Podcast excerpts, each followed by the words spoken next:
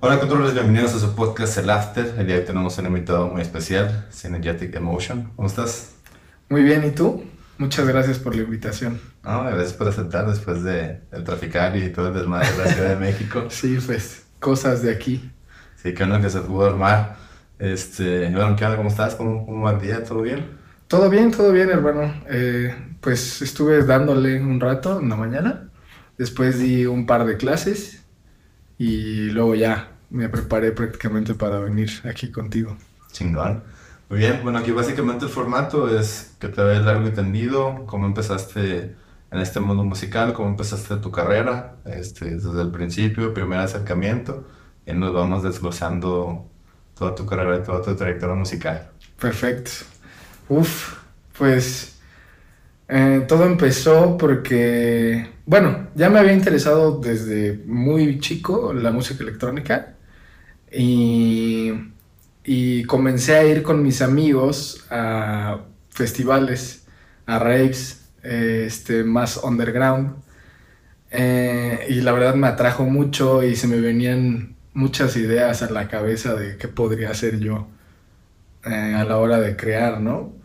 Pero antes de eso, pues siempre me gustó el rock y las, las bandas de rock, eh, los instrumentos. Eh, nunca agarré uno y nunca le entendí mucho a, a las partituras ni, ni, la teoría musical como tal, pero siempre estuve muy cerca de la música, ¿sabes? Y siempre intenté crear cosas sin ni siquiera saber utilizarlas y pues me salían melodías incluso en guitarra así que pues no sabía ni lo que estaba tocando, güey. Este y ya eh, una vez después de un festival eh, un amigo eh, me enseñó el Logic Pro, no sé si lo ubiques. Y me enseñó como algunas herramientas básicas y de ahí no paré, cabrón.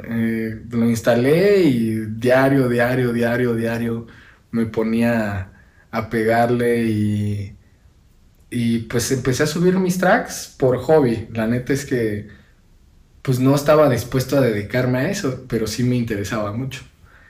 Eh, y la gente empezó a reaccionar bien. Eh, incluso pues ya después de como cuatro o cinco tracks, se me acercó un organizador de Suiza a ofrecerme tocar allá. Y pues vuelo pagado, eh, el, el, live pagado y todo. Y pues yo sí me saqué de onda. Dije, yo creo que es, es mame esto, ¿no?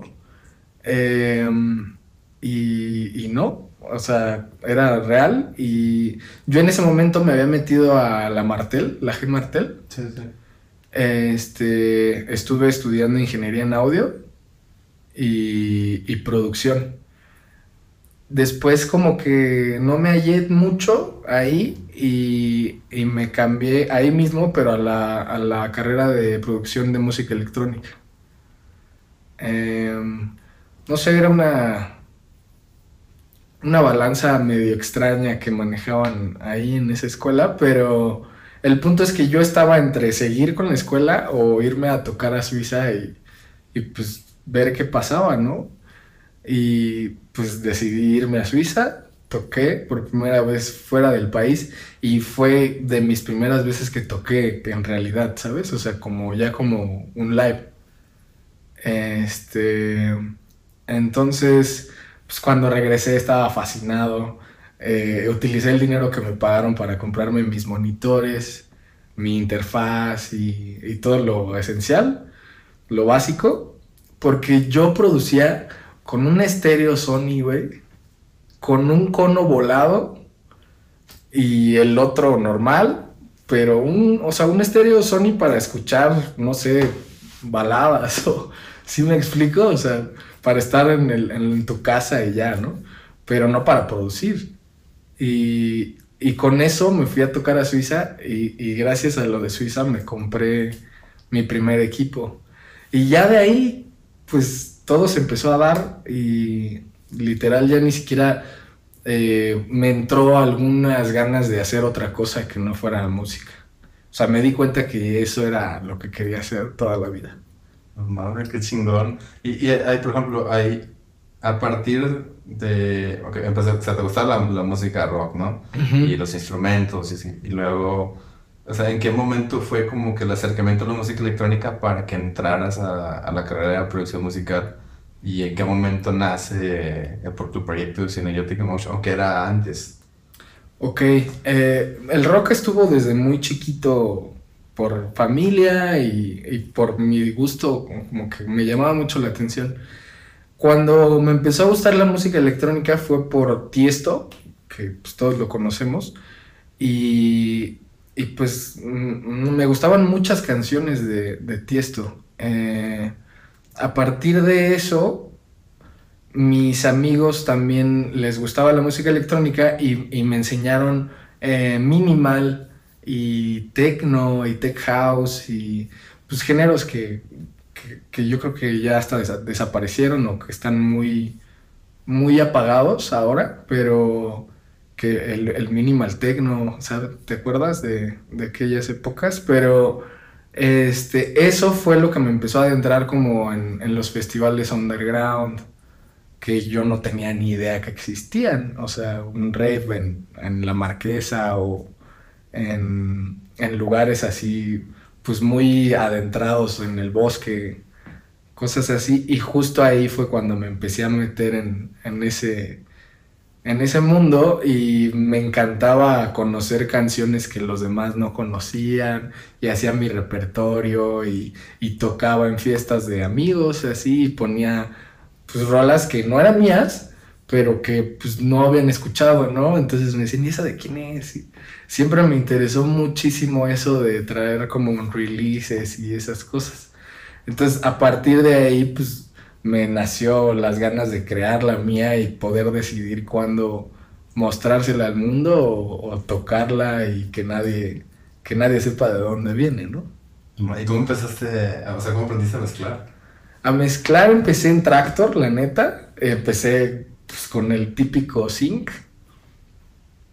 Este.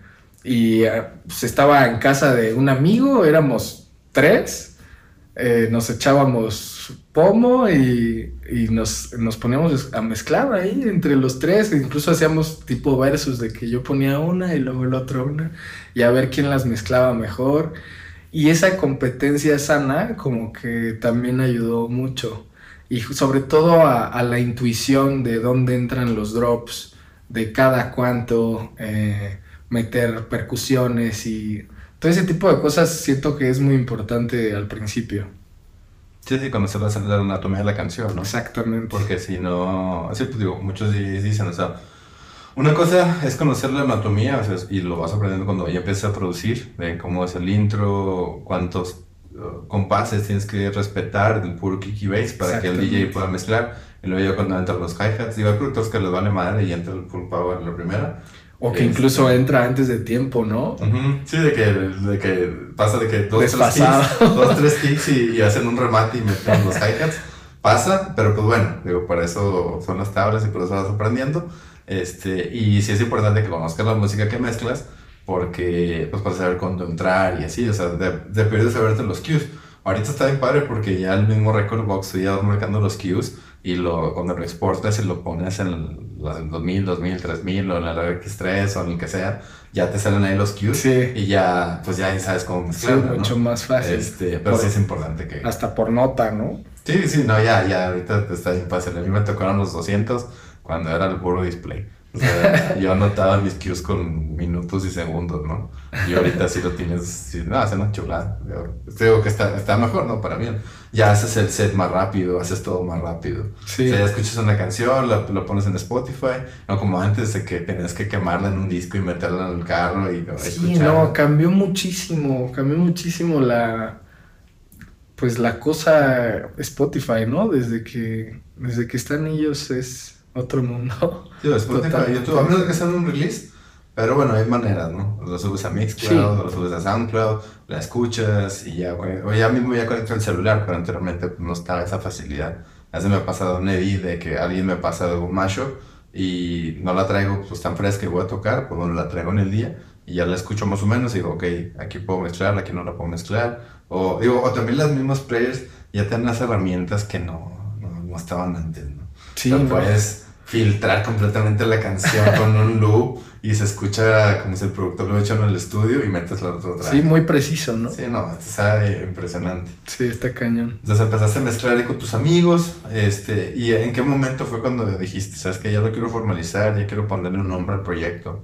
¿O empezaste primero con otro nombre? ¿Cómo estuvo eso? Pues mi familia eh, empezó con la típica presión de pues, qué vas a hacer de tu vida, a qué te vas a dedicar, eh, cuáles son tus planes.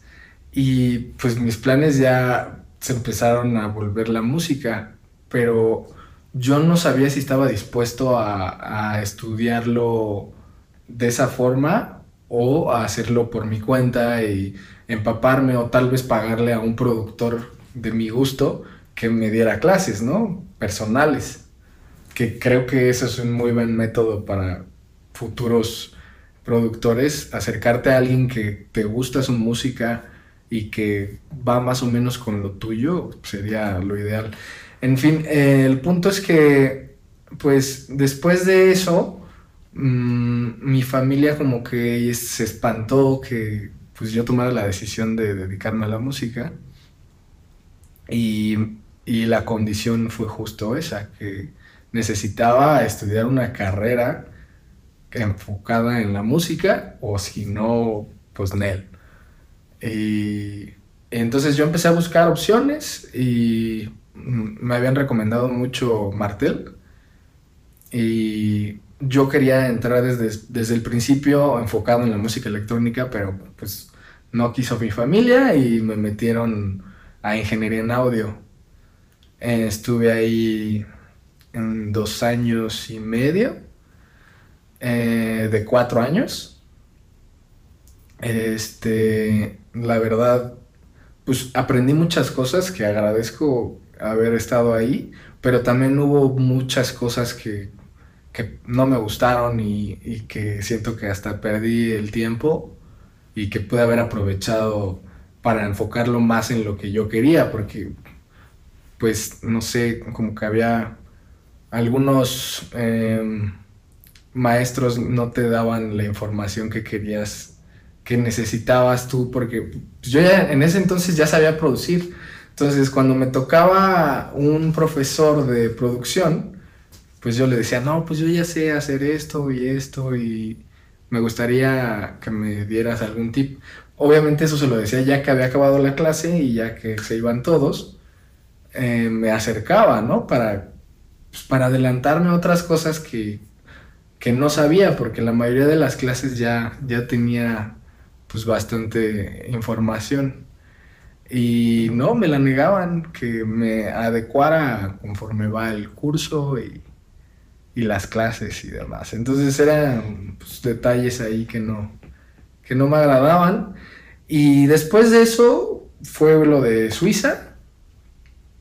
Viene Suiza, toco, regreso, me salgo de la escuela, porque me quedé un mes más o menos allá, en Suiza.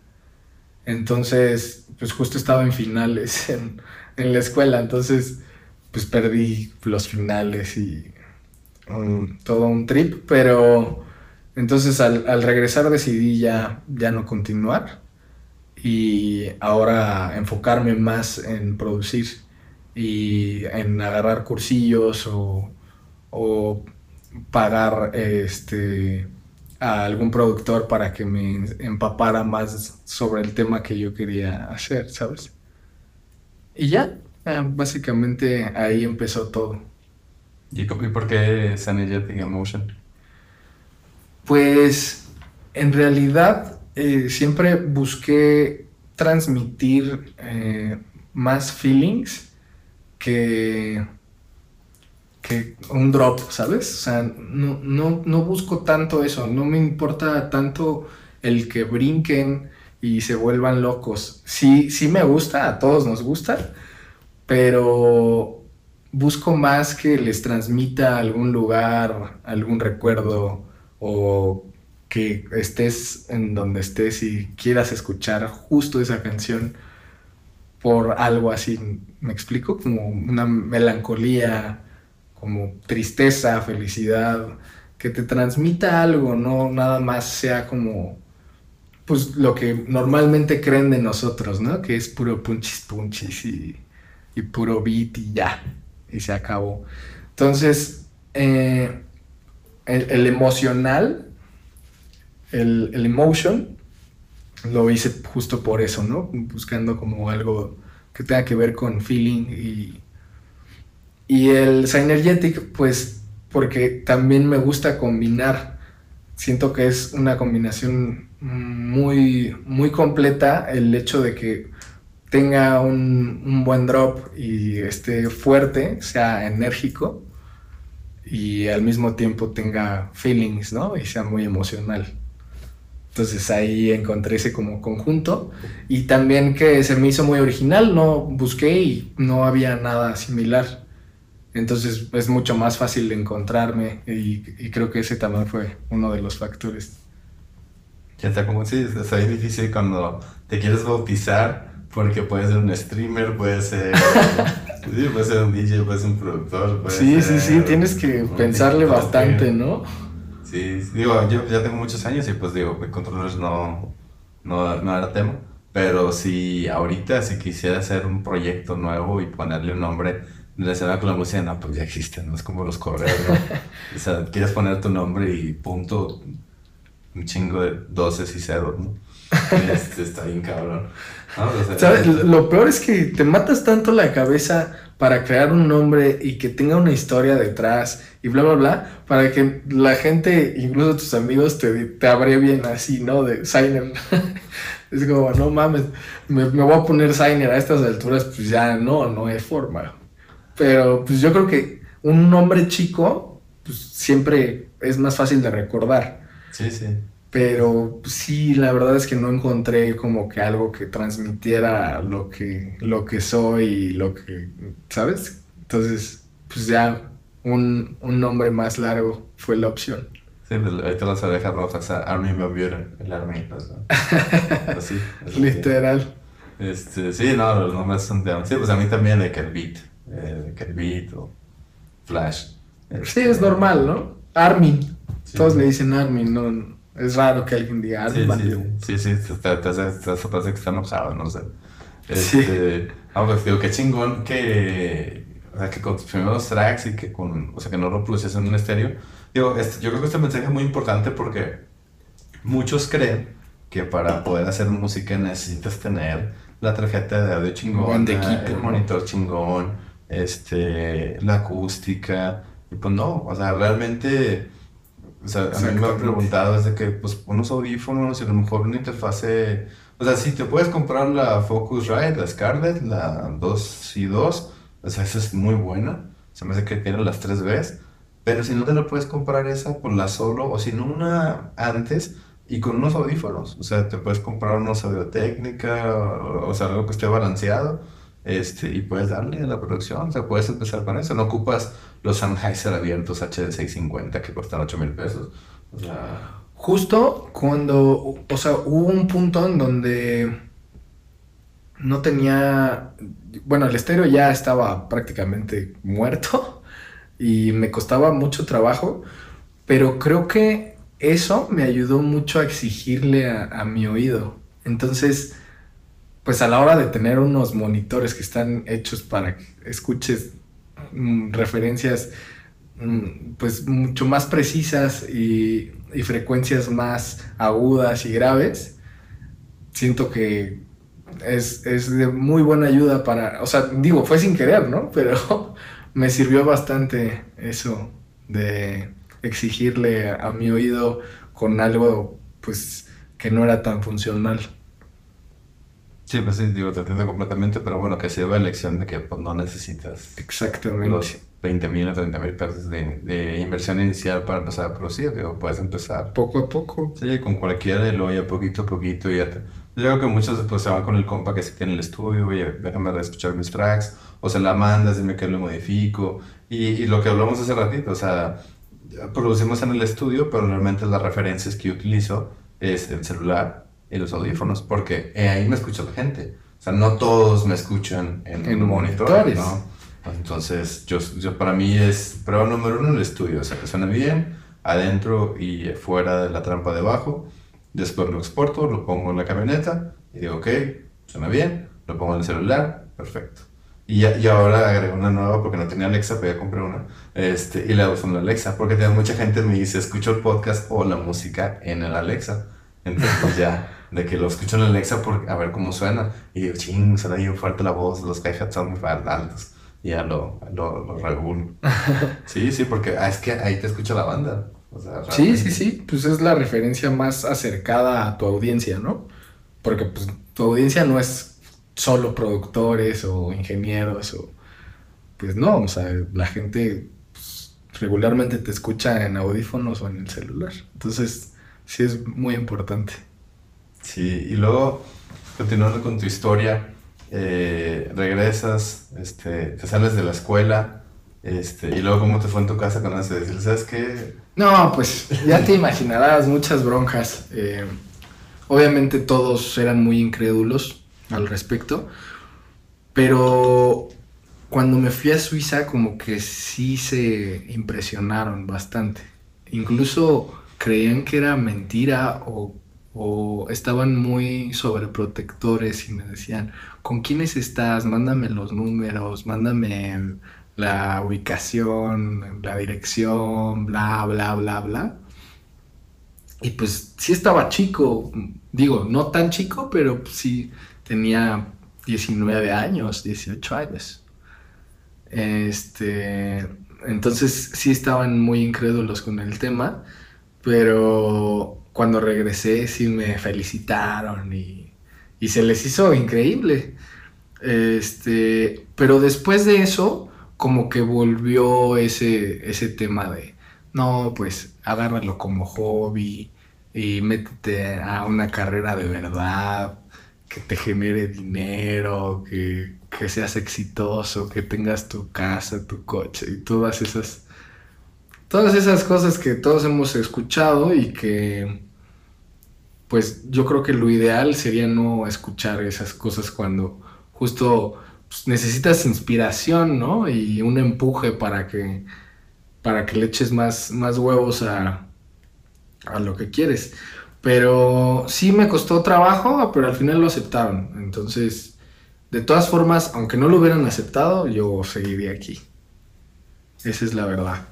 Sí, claro, yo lo- los entiendo porque es, es muy difícil, eh, bueno, todas las carreras son difíciles, sin embargo, pues esta no está tan explorada como, Sí, el arte es complicado. o sea, el arte es muy complicado y como la puedes reventar, este, pues puede que no lo vas a reventar o que nunca la revientes, entonces, Estancadísimo. este, o sea, sí, sí los, o sea, sí los entiendo, o sea, Sí, de, porque pues nos pasa, o sea, podemos hablar de historias de que pues no, no te pagan o, o batallas o te, sí, está cañón. o te regatean mucho, entonces sí, sí, sí, y a lo mejor en, en- en un trabajo establecido, pues sabes cuánto vas a ganar y sabes que cada quincena va a caer ahí el pesito y, y listo, ¿no? Pero el otro no, la tocada pues no, no sabes, o sea, a lo mejor te buqueas bien cañón tres meses y luego el cuarto mes dices, y si te lo gastas todo, pues está, está, está complicado. O puede ser, pues, de que te vaya bien y empieces a generar, este, pues, regalías de la, de la música, regalías de las tocadas, este, y ahí vas haciendo el, este, el ingreso, ¿no? Pero sí, sí, sí los entiendo, este, pero yo creo que también es importante como que trabajar en lo que te apasiona, en lo que te guste. Exactamente, hacer lo que amas. Porque, o sea, por ejemplo, yo jamás me vi en una oficina. O sea, no, de verdad no, no, no, no es parte de mí. Y, eh, ir diario y diario a hacer lo mismo y, y los mismos trayectos de ida y de vuelta y el tráfico y todo eso, no, no, no es lo mío. Entonces, pues yo creo que si encuentras algo que amas, es pues es, es algo muy grato porque muchas personas no lo encuentran. O sea, muchas personas no saben ni qué quieren, ni si quisieron algo o lo van a querer y terminan haciendo algo nada más por vivir y por, pues, por seguir, ¿no? Entonces sí, me siento grato al respecto. Sí, no, qué, bueno y qué gusto que lo, que lo encontraste y que lo puedes ejercer y que lo, lo estás viviendo y, tienes mucha razón. Hay, mucha gente que estudió una carrera porque los obligaron, eh, estudiaron lo primero que, que, que, que pudieron, empiezan a trabajar y nada más están quejando todos los días de su trabajo y, y por eso tantos memes, ¿no? De que te faltan dos días y tres horas y 30 años para jubilarte, ¿no? el típico Godín, ¿no? el típico Godín. O sea, yo, yo creo que lo importante es encontrar la profesión, o sea, que te guste y que lo hagas. Sí, porque incluso debe de haber gente que le gusta eso, ¿no? Ah, claro, es que no tiene nada Y es muy respetable. Sí, sí, o sea, no tiene nada de malo. Hay gente que le gusta en la oficina, hay gente que... Pero si no te gusta, sí, sí tengo como un duelo con eso, ¿no? Digo, a final de cuentas, eh, pues no podemos hacer nada por esa gente. Eh, y yo sí les digo, porque, pues digo, me, me, me, preguntan, no sé, por ejemplo, el podcast. Oye, ¿por qué lo hiciste? No sé, pues me gusta, me gusta hablar, me gusta conocer Exacto. gente. Lo disfruto. O sea, y es un complemento de lo que hago a la música. Y es lo más importante, ¿no? El que, lo disfrutes y que te guste. Ajá, o sea, pues, por ahí debería de empezar la cosa. Ajá, sí, porque siempre es de que qué chinga que editas. Pues, güey, a mí me gusta. Oye, los riffs que haces tocando la guitarra, pues, me gusta. O sea, lo disfruto, o sea, no es un trabajo, lo, lo disfruto, ir a tocar y estar así antes y ver a ver qué players son y cómo va a conectar y cuando retos. Está chido, o sea, digo, si es cansado, obviamente, pues como todo, pues son desveladas. Sí, pues todo, todo tiene sus sacrificios, ¿no? Que son trayectos y, que toca, pues de todo, tocar lugares bien chiquitos, tocar lugares sin gente, pero pues es el, es, son viajes de oficio, ¿no? O sea, pero pues sí, bueno, buscan ser lo que les, que les guste y les apasione. Este, Exacto. Continuando con tu carrera, entonces, bueno, ya, ya dices, es que yo me quiero dedicar a esto, ya estoy bien seguro, te compras tu equipo. ¿Qué, qué, qué haces después? ¿Empiezas a hacer tu live? ¿Empiezas a digiset? ¿Cómo, ¿Cómo fue ese proceso?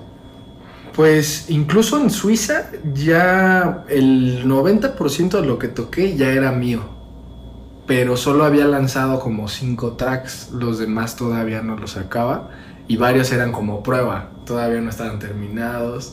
Traía un desmadre ahí, pero pues muchos que no había sacado funcionaron bastante bien allá. Entonces, pues regresé muy motivado y me puse a darle todos los días.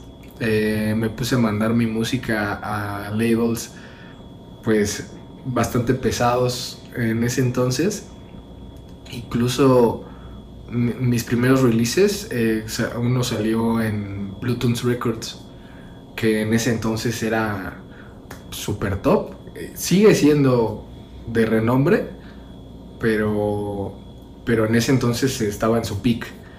Este, entonces como que todas esas cosas me motivaban a, continuar y, y seguirle pegando y como que aquí en México no me vas a dejar mentir, eh, ven que estás saliendo del país, estás tocando fuera y ya te dan más credibilidad. Entonces me empezaron a jalar bastante eh, pues, en diferentes ciudades y entonces continué produciendo más y más hasta que también me jalaron ya a Brasil, me jalaron a Alemania, y entonces ya empezó a pasar más seguido, ¿no? Pero pues es, una chamba de muy constante que, que pues, cuesta trabajo, pero al final es redituable. Pero sí, básicamente fue así como escalando poco a poco. Y pues ahorita aquí estamos, ya más, más cerca de, pero con mucho camino que recorrer aún. No, ya, ya tus papás ya no te dicen nada, ya te dicen sí. No, ya, pues una ya pues, soy independiente desde hace un buen rato. Me salí desde los 22. Este, entonces en ese tema pues, pues cada quien sus cosas, ¿no? Pero sí mm, tiene yo creo más o menos como cuatro años que se dieron cuenta de que pues lo mío es esto y que sí lo, he logrado grandes cosas y que pues lo valoran, ¿no? O sea, ya me lo aplauden de muchas formas. Pero sí, sí me costó trabajo ese tema. Pero sí, ya tiene unos años que, que, que lo aprueban bastante bien. Sí, que tengan, sí, digo, como, te digo, pues al principio, pues un hobby, pues una carrera, digo, porque es complicado, digo, digo, ah, eh, digo, tuviste la oportunidad de, y tienes mucha razón, ya cuando tocas afuera, ya como que te empiezan a decir, oye, yo te veo que andas aquí, te veo que andas allá, y ya es la, la aprobación, ya te empiezan a jalar a más lugares y así, ya te vas abriendo más puertas, digo, porque aquí a lo mejor la escena en México sí hay, creo que ha bajado a comparación de hace unos años, pero. Brasil está fuertísimo, Alemania Sí. está fuertísimo, o sea, Fíjate que ahorita Brasil siento que bajó bastante. ¿en serio? Sí. Sí, sí, sí. O sea, incluso tengo manager allá y, y me platica que la cosa está bastante complicada. O sea, es que aún no se recuperan de la pandemia. O sea, la mayoría de los, de los festivales chicos que había, eh, que buscaban obviamente ser grandes y le invertían bastante, e incluso eran los que más se aventaban a traer proyectos nuevos y no, no a los mismos de siempre ni a los más grandes, ¿sabes? Eh, entonces, ese tipo de, de festivales pues daban chance. A ellos fue a los que peor les fue justo por, por la pandemia, porque pues prácticamente su apuesta estaba todo en eso. Y por la pandemia pues, dejaron de dedicarse a eso. Unos tienen barberías, otros eh, pues incluso se metieron a, a trabajar a una empresa así oficinista este, y cosas así. Muchos dejaron de hacer eso y otros pues están volviendo como que a empezar con los eventos, pero pues su inversión ya no es la misma y tratan de jalar justo a alguien que, que asegure que va a ir mucha gente y todo ese tipo de cosas. Entonces sí, sí bajó y cambió muchísimo, muchísimo la escena en Brasil. Y también me, bueno, me han mencionado mucho que los, los proyectos locales que son de renombre, pues sus precios están así exageradamente altos. Y pues en cuanto jalan a, a- a esos proyectos, que es lo que más funciona, eh, pues ya no les queda presupuesto para traer proyectos nuevos o emergentes o que sí ya van ahí subiendo bastante, pero pues que siguen siendo medio una apuesta para ellos, ¿no? Sí, sí, me imagino. Sí, pues yo, yo este año no fui a Brasil, el año pasado sí fui. Este año iba a ir y el presidente mexicano algo así, que están como que un tema con los festivales. Y dije, está bien, lo armamos para el siguiente año y si quiero armar un tour el siguiente año por Brasil. Quisiera ir a Argentina. Este, yo estoy hablando con varias gente de Argentina, me gustaría y, y ahora, ahora que estuvo Montenegro en el podcast tienen contactos en Chile, entonces estaría chido hacer un tour en la por Sudamérica. América, a Argentina siempre lo querido conocer, aparte porque tomo mate y, y me gusta el país en general. Tengo ganas de comerme un churrasco con unos alfajores y eh, la hora de la, de la chela. Sí, porque ya es una chevecita relax. Saludcita. Y saluda a la banda si están, si Salud. están viendo el after, aftereando.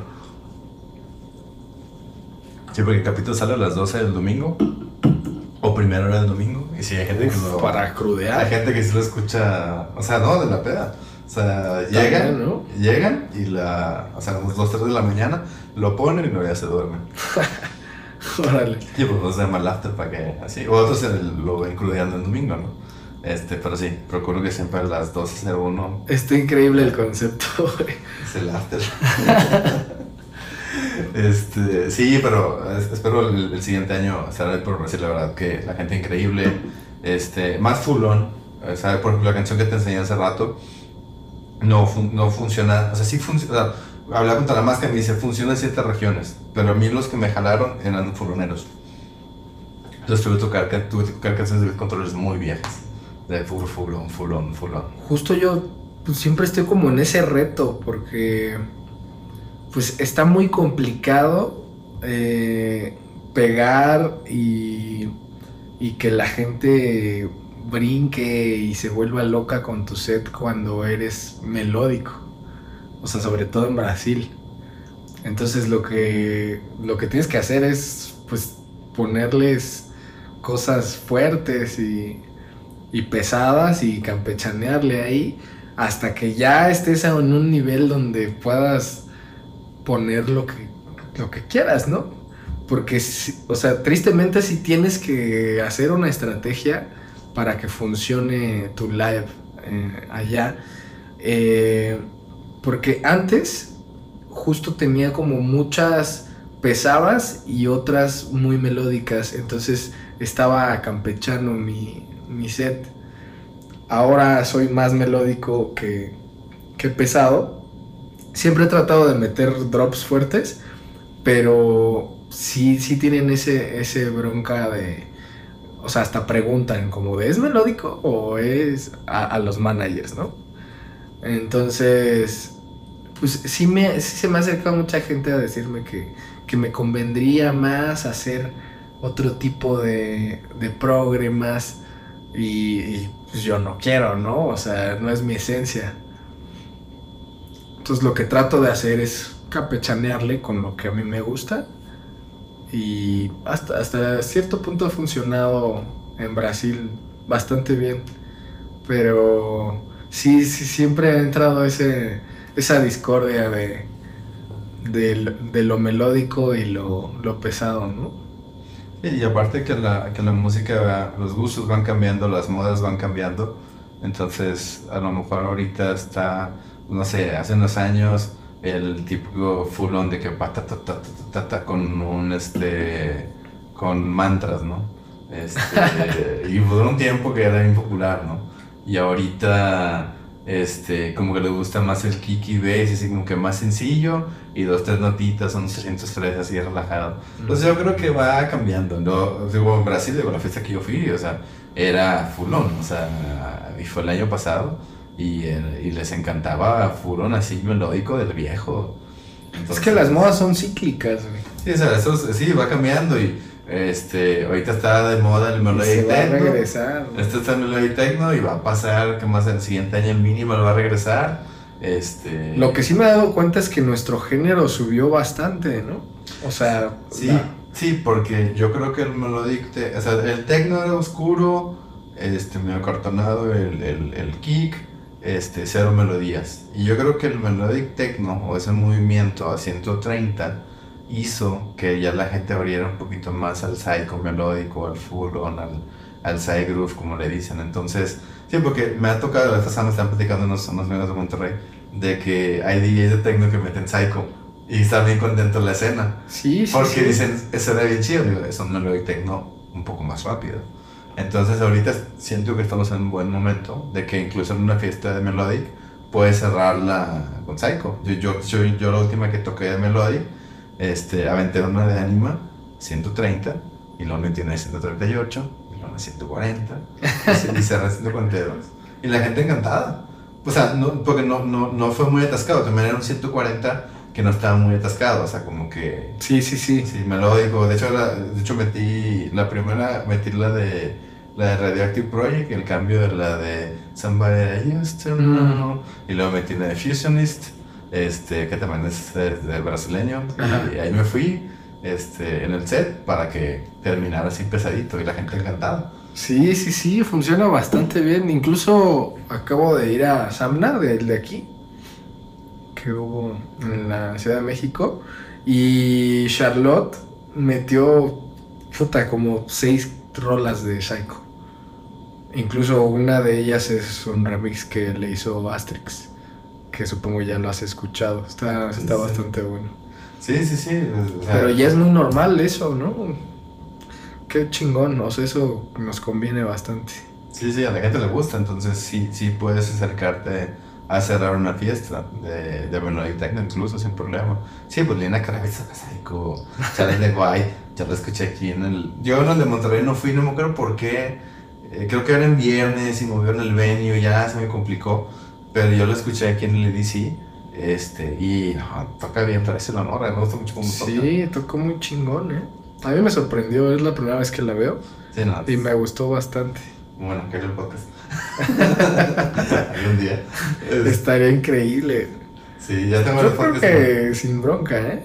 Pues poquito a poquito. Ya tengo internacional, entonces pues ya nomás sería comunicarme de que... Sí, ya tengo varios podcasts en inglés, entonces sí, sí podría armar. Nada más el chiste es toparla, pues está tocando siempre. Tendría que pescarla en- Sí, sí está cañona. entre geeks. Y yo no tenía ni idea que, que tenía esposo y otra que el esposo también era productor. ¿Cómo está? Sí, sí, sí. Mm, no sé Y tocó muy, muy bien antes que ella eh, aquí en el de Samna. Este, no recuerdo bien su nombre, pero sí, sí tocó muy, muy chido. Y son esposos. Incluso al otro día se fueron a, a la Fórmula 1. Ah, qué chido. Sí, ahí andaban.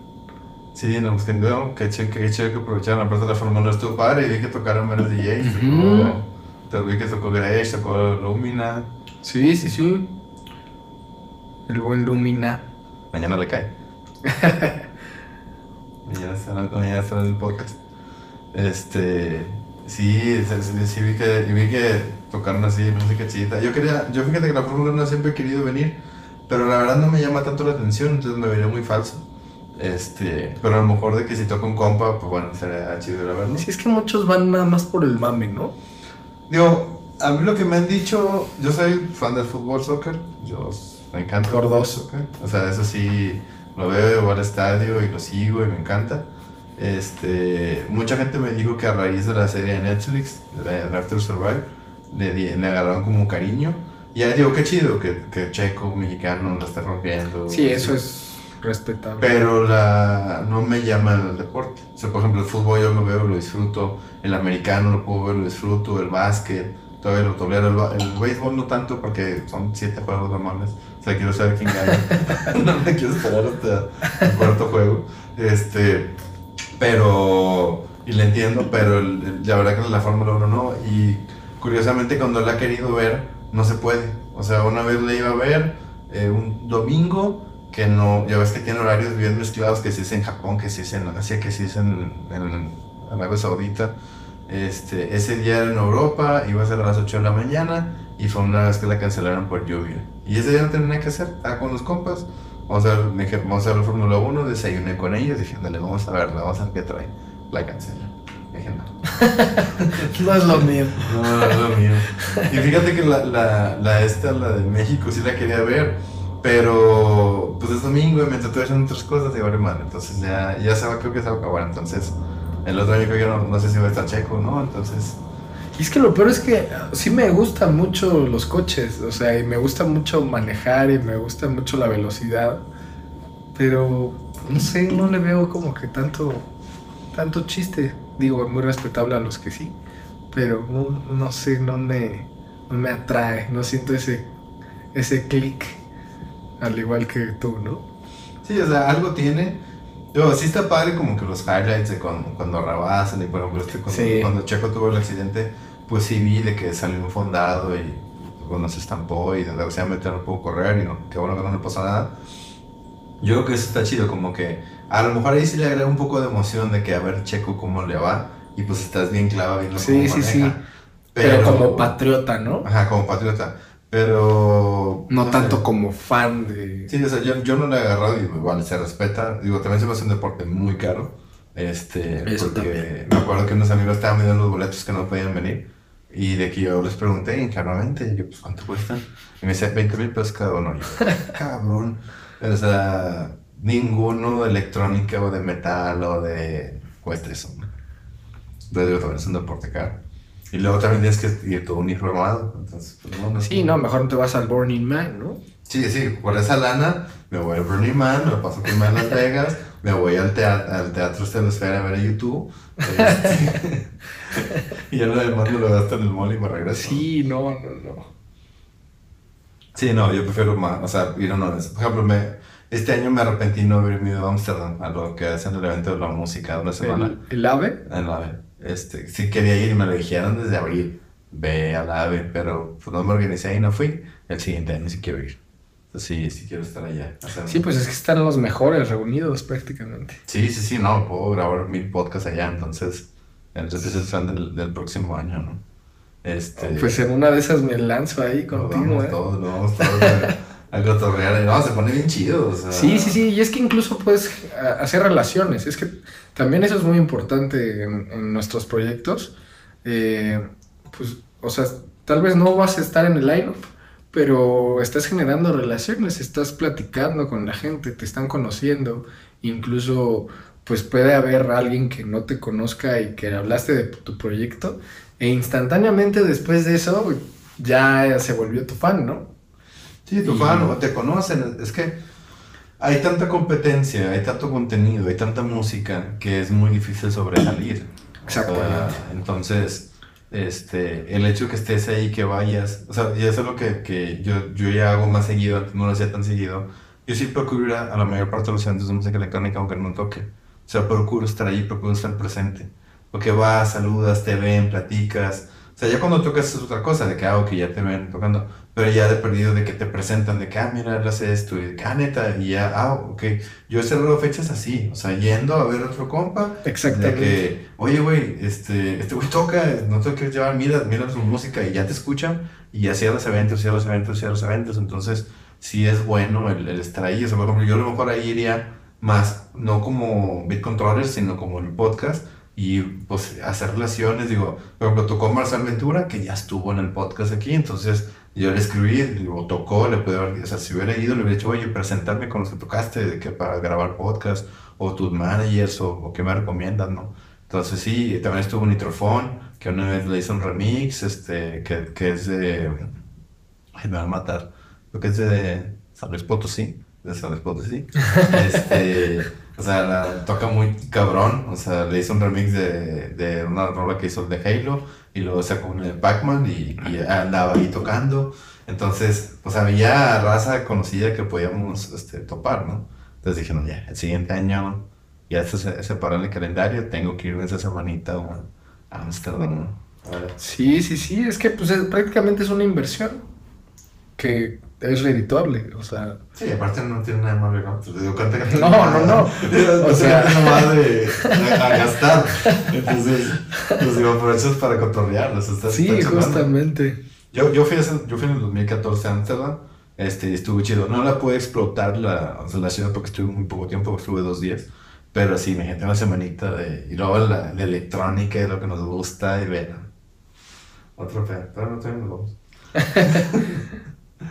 Ay, qué chingón, pues sí. Este, y bueno, ¿y qué viene para ti? ¿Qué estás trabajando? ¿Qué, qué tienes en, mente? ¿Qué tienes en proceso? Pues ahorita no, no, no, bueno, no quiero revelar tanto, pero eh, estoy haciendo un, par de remixes eh, oficiales para pues, dos leyendas que prácticamente iba a ver eh, desde, pues, desde ese entonces que empecé, ¿no? Que las veía como inalcanzables y como una referencia siempre. Entonces, que el hecho de que ahora pues tenga la oportunidad de hacerles remix, pues sí, sí me tiene muy contento. Eh, también estoy a punto de lanzar este proyecto que te mencionaba de, de Melodic Techno. Y también quiero sentirme más libre en ese proyecto, no, no, no, no estar tan cerrado a un solo género, pero sí que esté enfocado como que al melodic techno, o sea, pero tal vez puedo lanzar, no sé, deep house o, o techno a secas o no sé, ¿sabes? O sea, puedo ahí experimentarle y, y básicamente eso y empezar el año voy a ir a Brasil eh, a Porto Alegre, a Sao Paulo, a, Río Grande do Norte. Este. Me parece que hasta ahorita ya. Nada más eso en Brasil. Eh, igual estoy hablando para. Estoy a punto de cerrar un tour a Alemania y a Suiza. Y posiblemente, ese sí, no, pues, no, no lo aseguro, a la India, eh, a, mitad del año. del próximo año. Digo que sí se ve. Ojalá, el Goa, ¿no? Prácticamente. Sí, no, no, la, la capital, el origen, el... Sí, sí, sí, es así como ir al Vaticano, del... como la primera Jerusalén del, de la música electrónica, ¿no? Literal. Este, ah, qué chingón. Yo, yo he visto, yo, yo he tenido la oportunidad, he visto otros colegas que han ido. Impresionante, ¿no? Yo creo que tocar ahí. Sí, ha de ser una vibra increíble. Sí, yo creo que la escalerita es de que tocas en, en Brasil, tocas en Alemania, en Europa. Yo digo Alemania porque pues tiene una cultura de techno y de música electrónica bien cabrón, ¿no? Y luego ya, como que ya te gradúas, ya ves, tocando en la India, ¿no? En la India. Ya tu foto de la Taj Mahal y estar tocando ahí. Eso, sí, sí puedes tocar súper melódico, la gente pues valora Le mucho encanta. La, la melodía, ¿no? Justo. Entonces, no, que sí se dé, se dé con madre. Ojalá, cabrón. Vamos a trabajar en ello para que se, se asegure, pero sí, ojalá. Ojalá. Y, y de lo que decías de- del proyecto Melodic Techno, que tienes un poquito más de libertad, ¿cómo crees que tome tu audiencia el, el, el nuevo proyecto, el cambio, no?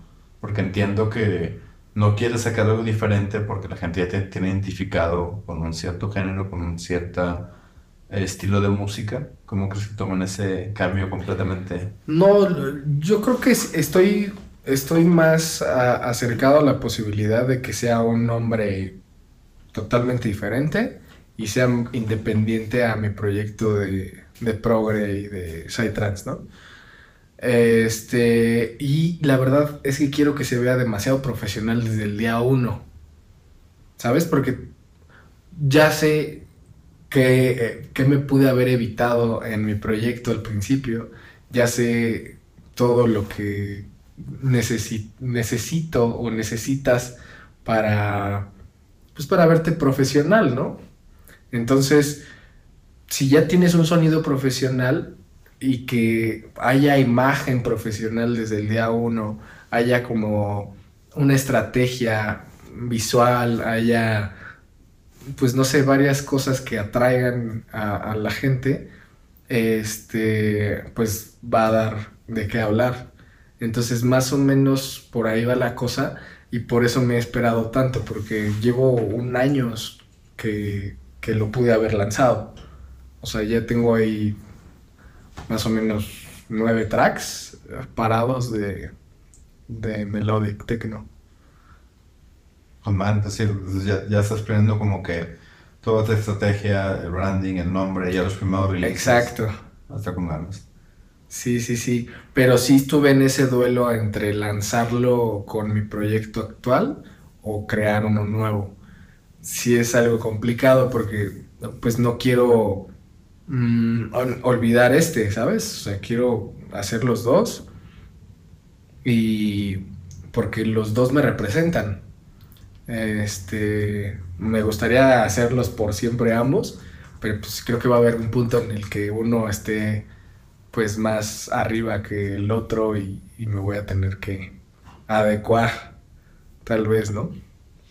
Sí, porque también, también es complicado, o sea, aunque te dediques nada más al 100 a, a esto, eh, los procesos creativos, si, si quieres entramos por ahí eh, para que compartas, este, pues el- lo que viene siendo el psytrance o, o, o tu género melódico, pues ya lo tienes bien identificados, conoces perfectamente la estructura, sabes cómo se mezcla, sabes cómo le gusta a la gente, sabes cómo reaccionan, o sea, que sabes qué tipo de drop, qué tipo de melodía conecta más con la gente.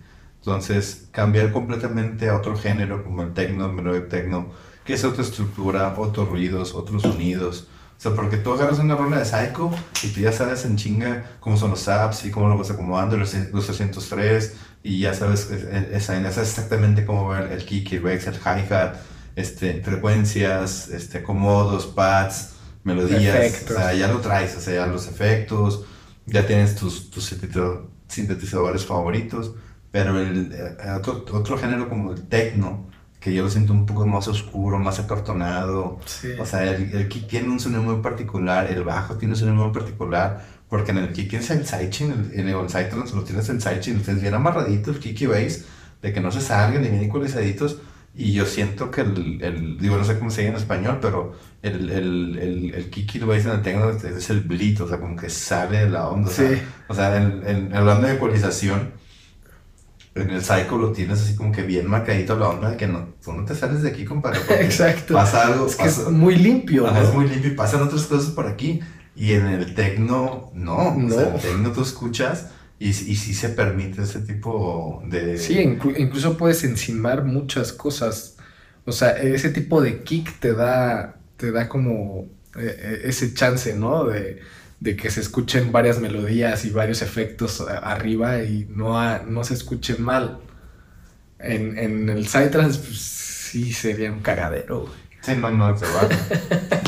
sí, porque la, la gente, pues es, es sentimiento y melodías. O me pones el Kiki Bass bien ponchadito, o me pones una melodía que se escuche bien, que se escuche claro, pero que no interfiera con, con el golpe, ¿no?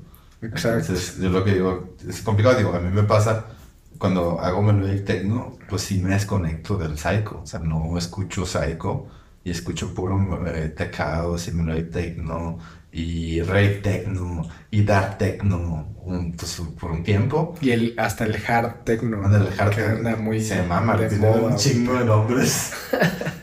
Yo estoy escuchando de que este es hard techno, este no sé qué, tiene un chingo de versiones de techno. en Sí, antes Yo- no era así, antes había... Era Boiler Room, este, Techno, este, y ya, Minimal. Incluso del tec- en el techno aparecían los de tech house, ¿no? Ajá. O sea, estaba como englobado de- de- todo. de Tech House, lo- Melodic y Melodic Techno y Melodic House. Y luego Technos tienen un chingo. Entonces sí, te tienes que desconectar un poquito. Digo, ah, yo lo hago porque como que digo, a ver, ya avancé dos, tres de beat controllers, déjame salgo al, al otro. Y las hago un poquito más rápidas, pero sí me tengo que salir porque si no, quiero usar el mismo aquí, quiero usar los mismos bajos y no, un psycho lento.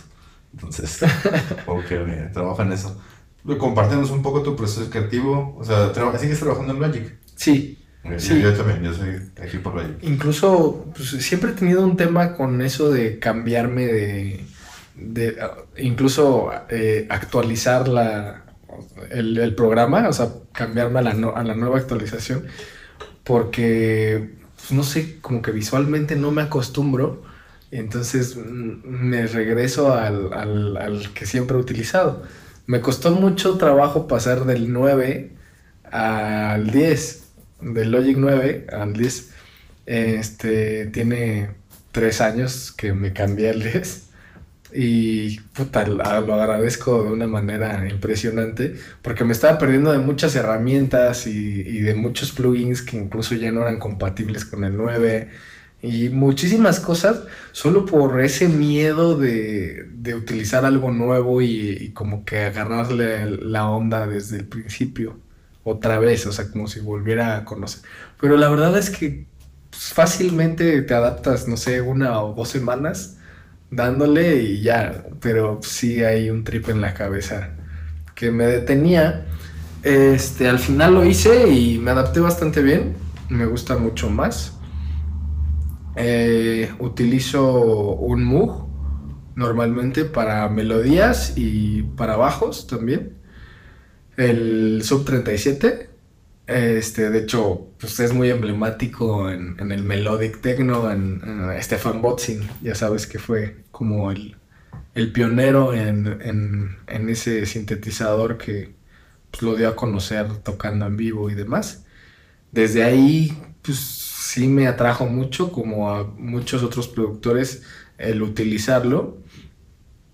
Y, y desde ahí me baso mucho como en ese tipo de sonidos. Mi, mi proyecto sí está muy, muy basado y combinado con, con el, el tecno, con lo melódico, pero más rápido y también me gusta meter sonidos psicodélicos, obviamente. Pero sí va más por ahí. Me gusta muchísimo utilizar Diva, Serum, son, o sea, indiscutibles, esos los uso en cualquier canción.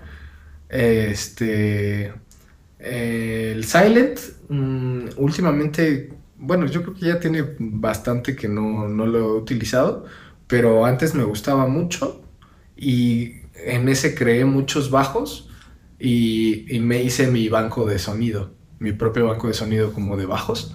Entonces, siempre utilizo los bajos que, que creé y sigo haciendo nuevos bajos, pero ahora utilizo Serum. La verdad es que estoy enamorado y seguiré enamorado de, del Serum. Eh, te digo, Diva. Eh, utilizo ahorita mucho eh, Arturia, los Arturia. Uf, otra cosa. Sound Toys. O igual, de ley. Este. Y pues básicamente esos son los, los que más generan mi, mi sonido, van por ahí. ¿Y cómo es el proceso creativo? ¿Empiezas con... ¿Te vas organizado? ¿Haces el intro? ¿Primer drop? Eh, ¿Hi-hats, melodías? ¿O traes alguna melodía y empiezas por medio de la canción? ¿O cómo...? Depende si, si el track es con vocales. Con, con, si es con vocales, me baso en el vocal y de ahí empiezo a crear las melodías y después van los drops, que la verdad se me hace la parte más sencilla.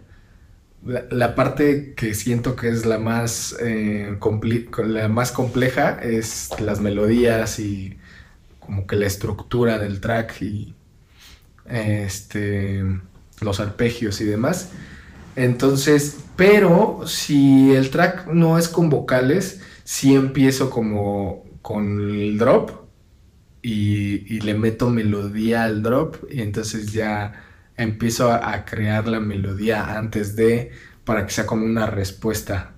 ¿Me explico?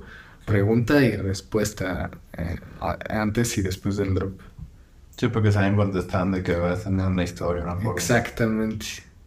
Y pues sí trato de, de mm, plasmar cómo me siento en ese momento. O sea, eso sí lo hago en todas mis canciones. O sea, si estoy triste, sí, se va a escuchar bien sad así la melodía, la neta. Unos menores. la neta sí. Eh, si estoy melancólico, si estoy enojado, si estoy feliz.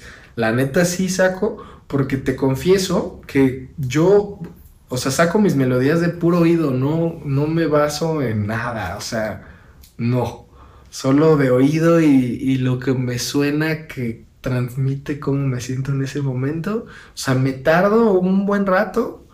Eh, me, gusta eh, organizarme. Soy muy organizado a la hora de producir. Entonces trato de darle un tiempo exacto a cada cosa. Una para darle suficiente enfoque eh, solo a eso. Y otra para que también acabes pronto la, canción, porque si no, pues, ya sabes, se te pueden alargar muchísimo y tienes que empezar la otra y, demás. Entonces, pues sí, eh, yo creo que de todo lo que hago en una rola, sí es donde más me tardo ahí en esa parte. Ah, no, ¿No usas, por ejemplo, los correctores de Logic? O sea, por ejemplo... Cuantizar y todo eso. No, no, no. O sea, no, yo, yo hablo en cuestión de, de melodía. O sea, por ejemplo, no sé, la canción es en do. Y tú haces ciertas notas. O sea, lo haces 100% natural. O sea, no te, no te fijas ni, ni qué notas tiene la escala o una escala. Y luego lo corriges o, o lo dejas así como, como te va saliendo cuando lo vas tocando. Pues en, en realidad, la mayoría de las veces lo que hago es literal tocar las notas que más me están gustando las grabo y después ya las acomodo. Ya. Es, pero sí, pero nada más algo básico, ¿no? Exacto. Y entonces hago que toda la rola esté basada en eso. Ya. Es interesante. Sí, porque bueno, yo por ser guitarrista músico, sí, como que digo, bueno, uso muy parecidas las mismas escalas. ¿Por qué? Porque a mí me gusta que suene feliz, y Exacto. y Beat Controllers así es, es, contento. Creo que nada más existe una o dos canciones que a lo mejor anda de mal humor y, así, pero ya son muy viejas. Pero ahorita pues es un estilo, pero se mantiene que soy yo, o sea, es... alguien feliz con prisa, ¿no? Pues sí, madre. Este, no, pero sí feliz, o sea, mi música es feliz, o sea, no, no, ninguna canción, bueno, al menos yo no me considero una persona triste o depresiva, entonces la música que hago pues es mi felicidad. A lo mejor un día traigo de que quiero un bien rockerón, y traigo un solo y así de guitarra y otras otra guitarra y la otra es pura guitarra y la otra, sí, ya sea dependiendo de lo que, lo que traiga, ¿no? Este, pero sí mantengo pues, cierta armonía en las canciones. Sí, yo igual, justo, la neta es que la mayoría de mis tracks están como que similares en, en, en ese tipo de feelings, más melancólicos, más eh, introspectivos, ¿no? pero, pero sí, o sea, sí, me baso más en la melodía y de ahí voy avanzando. Incluso, incluso me ha pasado que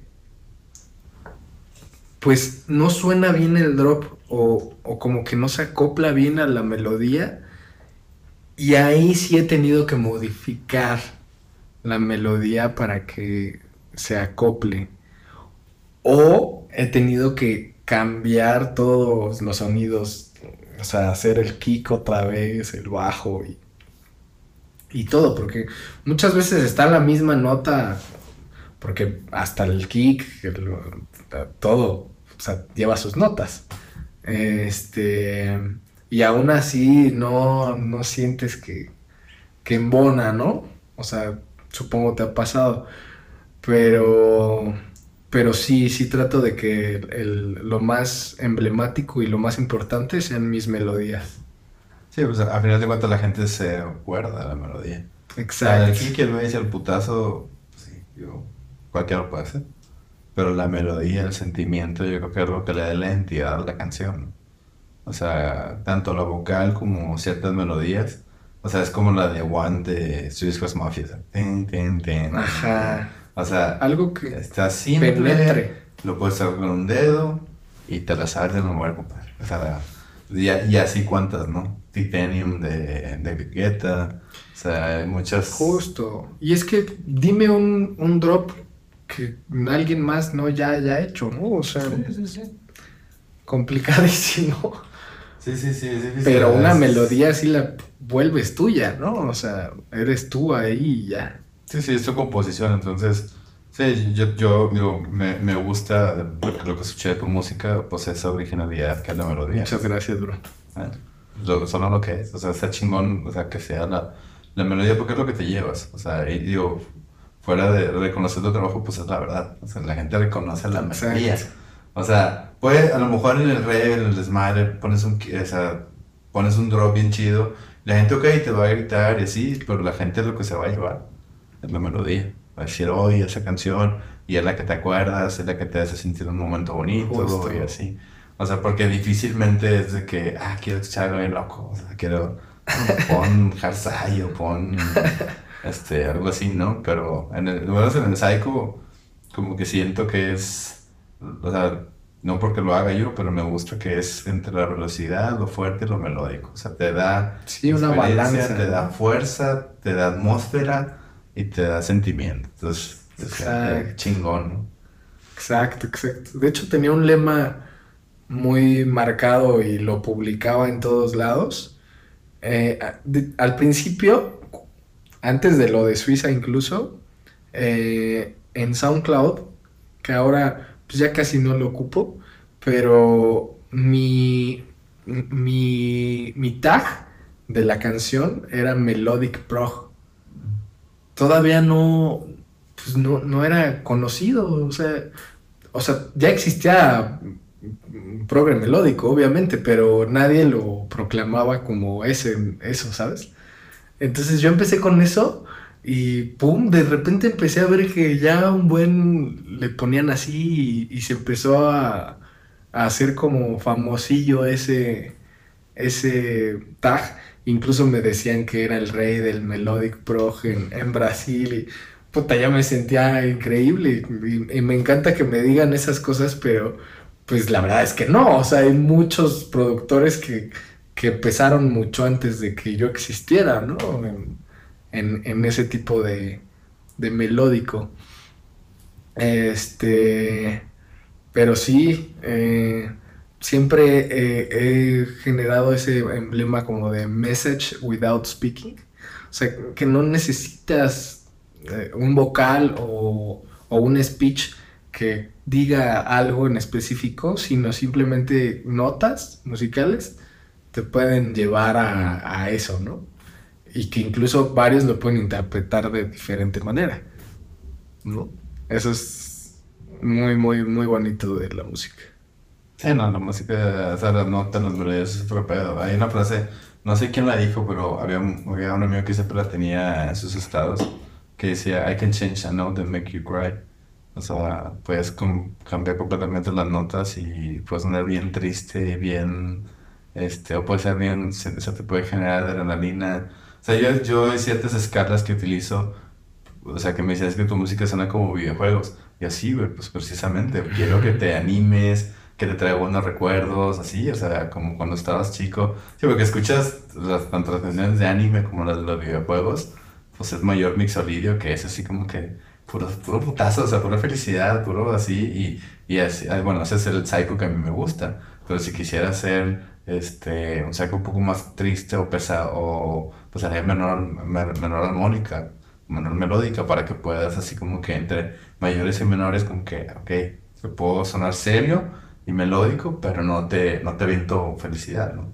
Justo, justo. Y es que creo que tiene un, un, factor muy importante en, la carrera de cualquier músico, eh, encontrar tu sonido, ¿no? Lo que, lo que te representa y lo que hace que seas tú y que seas diferente a cualquier otro, porque somos un buen, eh, incluso para los, pues, los nuevos emergentes que van ahí empezando, eh, pues sí, esa, esa búsqueda de, de quiénes son, que no se sientan presionados por lo que está sonando ahorita, ¿no? Sino que busquen siempre su sonido y, y su, que su carácter esté metido en lo que crean, porque si no, solo vas a ser uno más, ¿no? Sí, o sea, que produzcan lo que ellos quieran, lo que ellos les nace y no traten de imitar. O sea, nosotros invitamos a muchos artistas, claro, bueno, no, no somos inventando el género, pero al menos que Exacto. lo que tú produzcas sea algo que a ti te guste. Que Sí, o sea, bien. puedes tener referencias, ¿no? Pero pues, siendo tú. Sí, o sea, o sea, si te agarras el, el kick y el bajo, te agarras un preset de cero y un preset de kick 2, bien. Pero que la melodía sea tuya, o sea, el sentimiento, los pads, la nota, los acordes. Exacto. O sea, las notas tienen toda la vida. Cómo las expreses, cómo haces toda la progresión, eso es tuyo, ¿no? Exactamente. Entonces, sí, pero sí, está, está, está interesante. Sí, tu, música, tu música sí es muy melódica. Me gusta, pues, que dije, ah, mira qué chingón. Porque a mí me gusta, la, pues, la- me gustan las melodías, o sea, me gusta ese- esa... O sea, está padre el kick, el bass, el golpeteo, sí, pero me gustan las melodías. Yo soy músico, o sea, toco la guitarra, o sea, para mí es, las notas es muy importante. O sea, qué bueno que, que hay gente que, que puede ser este, puro kick y bass y, ok, y pega y qué chido, ¿no? Pero a mí, yo me identifico con las melodías porque es lo que me hace sentir Transmitir. padre, me acuerdo. Y es lo que he hablado con uno en otros podcasts, de que pues, la gente se acuerda de la melodía, o sea, este, o sea, si tiene vocal, pues, pues más fácil de identificar. Pero puedes decir, tararear, oye, ¿te acuerdas de esta? Ah, no, sí, está con madre. Ah, no, está con madre. Digo, la verdad que, que, se, que se cierren todas las, las giras que tienes programadas para el siguiente año y que sí se te haga ir a, a hermano. Ahí subes la foto en, en el Taj Mahal y la reventamos de like. Este, Vas a bueno, ser el primero en Claro, eso. claro, sí, me dices si gustas de... Oye, bueno, ¿cuáles son tus, tus redes sociales donde te puede seguir la, la gente? Eh, literal, en la que me busques como Synergetic Emotion. En, en todas salgo así y en todas es muy fácil encontrarme si pones eso. Incluso si pones Synergetic, lo más probable es que salga ya ahí. Pero si pones Synergetic Emotion, ya. Es- o sea, es la única opción. ¿La red más activa? Instagram y Spotify. Spotify yo creo que ahorita es lo más fuerte, pero pues ahí no puedo como que escribir e interactuar con la, audiencia, solo es música, pero Instagram es donde subo todo y donde hablo un poquito de mí y, dejo que me hagan preguntas, etcétera. Ahorita Instagram es, es la red más, más usual. No, pues, vale. No, pues te, te quiero agradecer por, por tu tiempo, por compartir tu, tus historias, tus anécdotas. Igual, este, te platicamos para que conozcan tu historia, cómo empezaste. Más adelante después vamos a armar una segunda parte ya que nos cuentes las historias, cómo te fueron las ideas, cómo fue esa experiencia. Metemos esa parte de las historias del after, de todo detrás de cámaras que vivimos, que a veces no se cuenta. no, hombre, claro. Y muchísimas gracias por la invitación. Es un placer estar aquí contigo y con ustedes. Eh, pues es mi hermano. Y pues, bueno, a todos los que vieron o escucharon este podcast, este, sigan a Mediatic Emotion en todas sus redes sociales. Denle like, compartan y nos vemos en el siguiente capítulo. Hasta luego.